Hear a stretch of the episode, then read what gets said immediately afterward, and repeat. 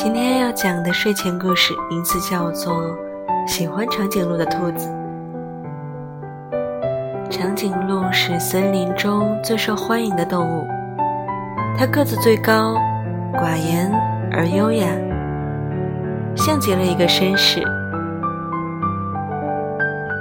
兔子喜欢长颈鹿，这是整个森林都知道的。但是，兔子为什么把大家都叫去帮忙，就没有人知道了。兔子让大家站在一起。兔子首先爬上了乌龟，又爬上了老虎，又爬上了大象。没有人知道它要做什么。而在它偷偷的想要接近长颈鹿的时候，长颈鹿突然转过头来，亲了兔子一口。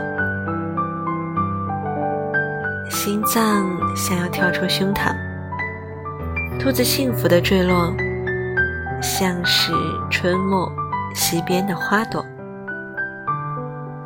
甜甜的小故事，晚安，做个好梦。拜拜